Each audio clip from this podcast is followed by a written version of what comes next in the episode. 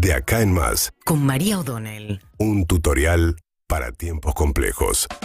Bueno, venimos hablando del monotributo. ¿Por qué? Porque después de que eh, anunciara Martín Guzmán, el ministro de Economía, presionado en los tiempos por eh, Sergio Massa la suba del mínimo no imponible, que es el umbral a partir del cual se paga ganancias, porque lo que estaba ocurriendo es que por efecto del adelantamiento de las paritarias para acompañar la inflación que está muy alta y que no da signos de ceder, aunque ahora dijo Martín Guzmán que ahora en mayo va a cerrar por debajo de abril, pero tenemos 6,5, 6, las consultoras están diciendo 5 por lo menos en mayo, hay que ver cuán cerca queda el 5 o cuán cerca queda el 6 para que efectivamente se vea algún tipo de desaceleración de la que habla Guzmán. Pero en todo caso, habiendo anticipado las paritarias para que el salario o las subas salariales acompañen un poco más a la inflación, más gente entraba a pagar ganancias, pero no por un efecto de estar ganando más realmente, sino simplemente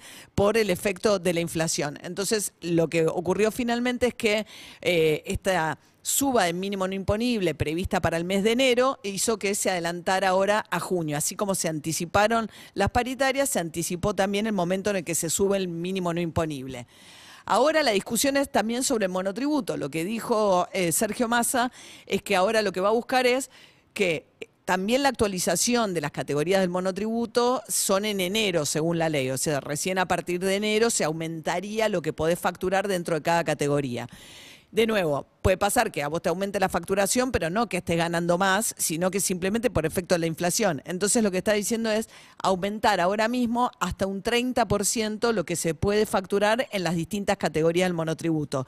Esto tiene un efecto sobre todo para los de la categoría más alta, porque evita caer en el régimen general de autónomos, que es muchísimo más caro y mucho más engorroso eh, que el régimen del monotributo. Entonces, esto es lo que está proponiendo más. dice, bueno, anticipemos también el tema del monotributo, pero ¿cómo? Dice, pero manteniendo fijo el aporte, que esto es un problema para la FIP, porque no le aumenta la recaudación a la FIP. Si vos podés facturar más, pero pagándole lo mismo a la FIP y perpetúa un problema que es el que estamos detectando acá desde que tocamos este tema. Los monotributistas, que son más de 4 millones de personas, pagan un aporte de obra social de lo que le pagas a la FIP. Todos los meses hay una parte que es el aporte de obra social. Son 1.700 pesos. Y supuestamente las obras sociales están obligadas a tomar a los monotributistas, pero las obras sociales a esa plata no quieren saber nada. Entonces, de hecho, te ponen trabas burocráticas. Y eso termina o con reclamos o con gente que termina pagando, pero no recibe a cambio ningún beneficio ni ninguna cobertura médica. Que es parte del problema de ir toqueteando acá y allá, que es un poco lo que le pasa a Alberto Fernández, ¿no? En este momento de su gobierno, que da la sensación de que termina cediendo acá y allá y esa coherencia de la que habla Martín Guzmán en su gestión de gobierno no aparece. Sobre todo él ha dicho que ningún, y lo dijo acá en esta radio, dice, para luchar contra la inflación no hay ningún gobierno exitoso del mundo que funcione con tres puntos de déficit del PBI que estás utilizando además para financiar subsidios.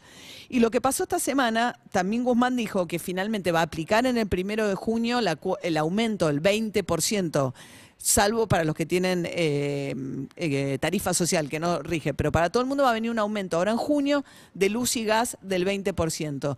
Y la famosa segmentación, la idea de que un sector iba a recibir la quita total de subsidios, lo cual para mí es del todo razonable, porque no tiene ningún sentido ese subsidio para quien tiene un alto poder adquisitivo, se está demorando. La Cámpora no le obstruyó estos aumentos con los funcionarios que tiene todavía en el Ministerio de Energía, pero en los hechos la segmentación que había dicho Martín Guzmán que iba a arrancar a partir de junio se sigue demorando. Entonces terminan gestionando con la urgencia de tratar de eh, satisfacer algunos reclamos y otros no dentro de la coalición de gobierno, pero por ahora el problema lo sigue teniendo, es exactamente el mismo problema que describió acá Martín Guzmán cuando vino, que es que tenés un peso creciente de los subsidios en una situación inflacionaria que te perjudica además porque te obliga, más allá de las metas con el Fondo Monetario, Internacional, etcétera, a destinar fondos que no tenés a algo que no tiene ningún sentido, que es el subsidio a la energía o a los servicios de luz, gas y transporte, fundamentalmente en el área metropolitana. Seguinos en Instagram y Twitter. Arroba Urbana Play FM